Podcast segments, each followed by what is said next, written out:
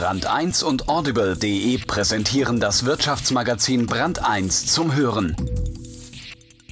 Hören Sie die Ausgabe zum Thema Diven. La Divina, das war sie, die Callas, die Diva schlechthin. Und was hat das mit Wirtschaft zu tun? Brand 1 geht in seinem Schwerpunkt auf die Suche nach den Diven in den Chefetagen nach dem, was sie mit den echten Diven gemein haben, was sie unterscheidet, wie sie ihre Rolle spielen und was der Preis für diese Lebensrolle ist. Zu hoch für einige postmoderne Exemplare, wie Gabriele Fischer in ihrer Einleitung feststellt, weswegen wir Zeugen einer Dämmerung werden, der Divendämmerung. Divendämmerung. Wer kennt sie nicht, die Diven in den Chefetagen? Aber wer kennt sie wirklich? Betrachtungen einer bedrohten Spezies. Ein Text von Gabriele Fischer. Erstens. Aus dem Schatten. Es war kein guter Tag, als das Licht der Öffentlichkeit auf den Manager fiel. Bis dahin hatte sich das Publikum um den eher grauen Lenker großer Unternehmen kaum geschert. Wenn denn schon Menschen aus der Wirtschaft ins Blickfeld der Öffentlichkeit gerieten, waren es meist Unternehmer, die Grundigs, die Borgwarts, die Boschs. Doch spätestens mit der Flick-Affäre wurde auch dem breiten Publikum bewusst, was Wirtschaftsmagazine längst beschrieben. Hinter vielen Unternehmern steht ein Mann, der mehr ist als ein Vasall. Der Spendenverteiler Eberhard von Brauchitsch wurde Ende der 80er Jahre eine der ersten auch dem Boulevardpublikum bekannten Führungskräfte.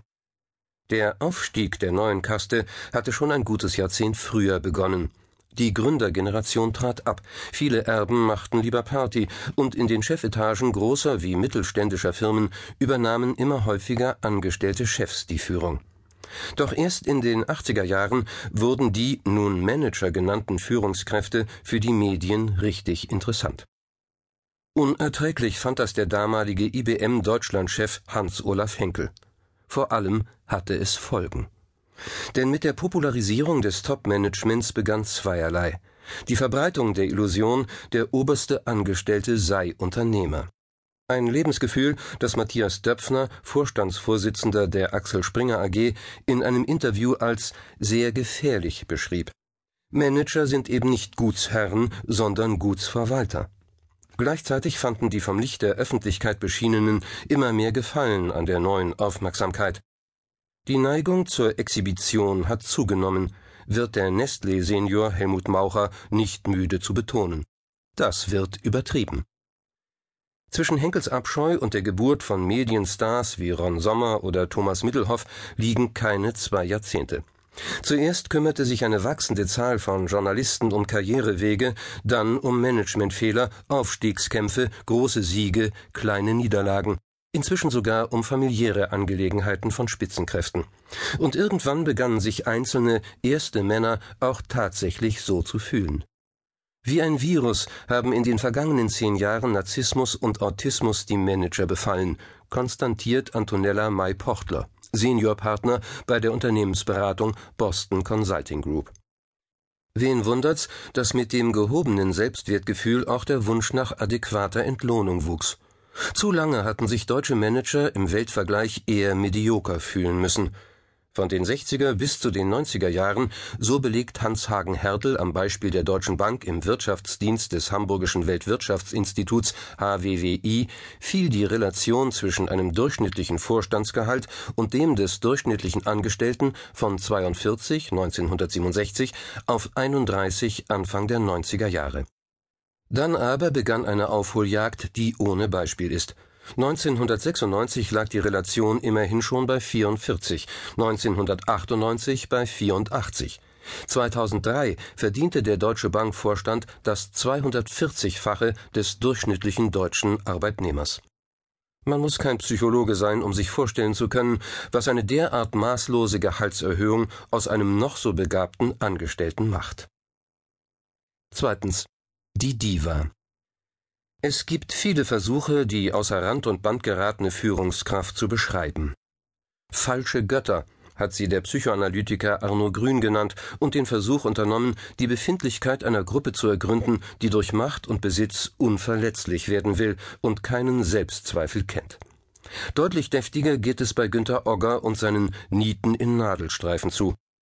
Und der Stanford-Professor Robert I. Sutton hat der seit Jahren laufenden Managerbeschimpfung nun auch verbal die Krone aufgesetzt.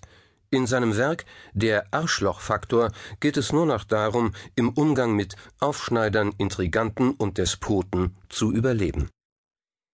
Den Manager nun Diva zu nennen, ist somit erst einmal nur eine Beleidigung mehr. Und doch auch ein Versuch der Erklärung. Diven sind Menschen in besonderer Situation. In der Regel mit einem herausragenden Talent beglückt, werden sie vom Publikum und zunehmend von sich selbst in eine Ausnahmesituation gedrängt, zu Göttinnen gemacht, in einen Olymp abgeschoben und als Projektionsfläche für eigene Träume genutzt. Auch wenn die Diva selbst eine Menge in ihre Rolle investiert, ohne Publikum wäre es mit ihrer Existenz vorbei. Sie ist abhängig, lebt durch die Augen anderer, baut ihr Selbstwertgefühl auf den Applaus und die Illusion der Liebe, die sie vom Publikum empfängt. Maria Callas, die sich zu Hungerkuren zwang, um nicht nur göttlich zu singen, sondern auch göttlich auszusehen, war eine Diva mit allem, was dazugehört. Madonna, die gern in einem Atemzug mit ihr genannt wird, ist eher die Inszenierung einer Diva. Strahlend, besonders, oft ein wenig unglücklich, so liebt das Publikum die Diven und interessiert sich nicht wirklich dafür, wie Menschen mit dem Cocktail aus Einsamkeit und Bewunderung fertig werden.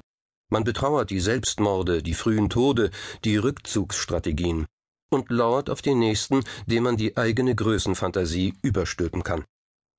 Dass Unternehmer immer mal wieder ins Blickfeld gerieten, ist nicht so überraschend. Auch wenn die Unternehmerpersönlichkeit des vergangenen Jahrhunderts nur selten einem gängigen Schönheitsideal entsprach, zur Überhöhung reichte schon, dass Arbeitnehmer ihr Schicksal lieber in die Hände einer starken als einer schwachen Figur legen.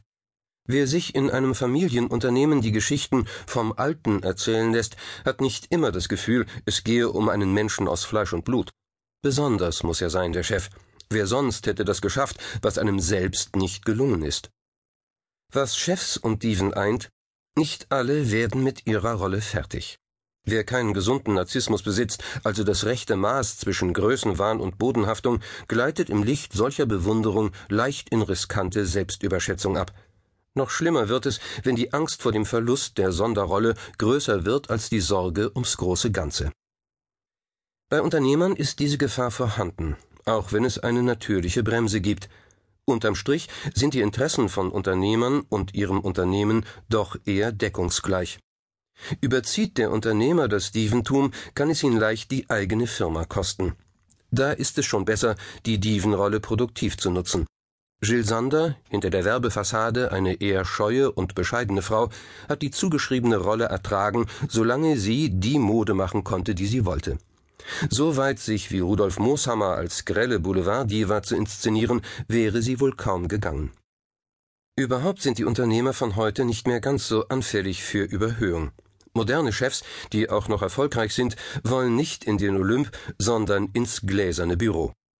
Der Sündenfall der New Economy, in der sich Chefs als Popstars inmitten von Fans produzierten, war eine lehrreiche Lektion.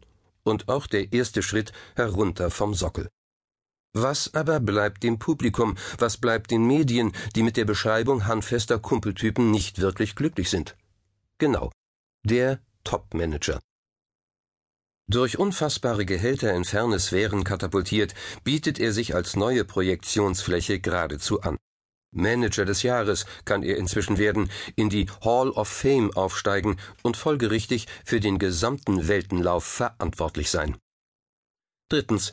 Wir basteln uns eine Diva. Wenn einer wie Josef Ackermann, Chef der Deutschen Bank, seine jährlichen Bezüge von fast 12 Millionen Euro im Jahr 2005 damit begründet, dass er eben ein Ausnahmetalent sei, dann ist das rührend, vielleicht sogar richtig und ein wenig beängstigend. In jedem Fall aber ist es eine verständliche Reaktion auf eine Rolle, die auch Menschen mit gesundem Selbstbild verstören muss. Die Medien beobachten ihn auf Schritt und Tritt, die Mitarbeiter projizieren ihre Ängste und Hoffnungen auf ihn. Für die einen ist er der Retter, für die anderen der Dämon, der Arbeitsplätze vernichtet. Hinzu kommt, das Fundament ist wackeliger denn je. Denn auch wenn Ackermann tatsächlich ein Ausnahme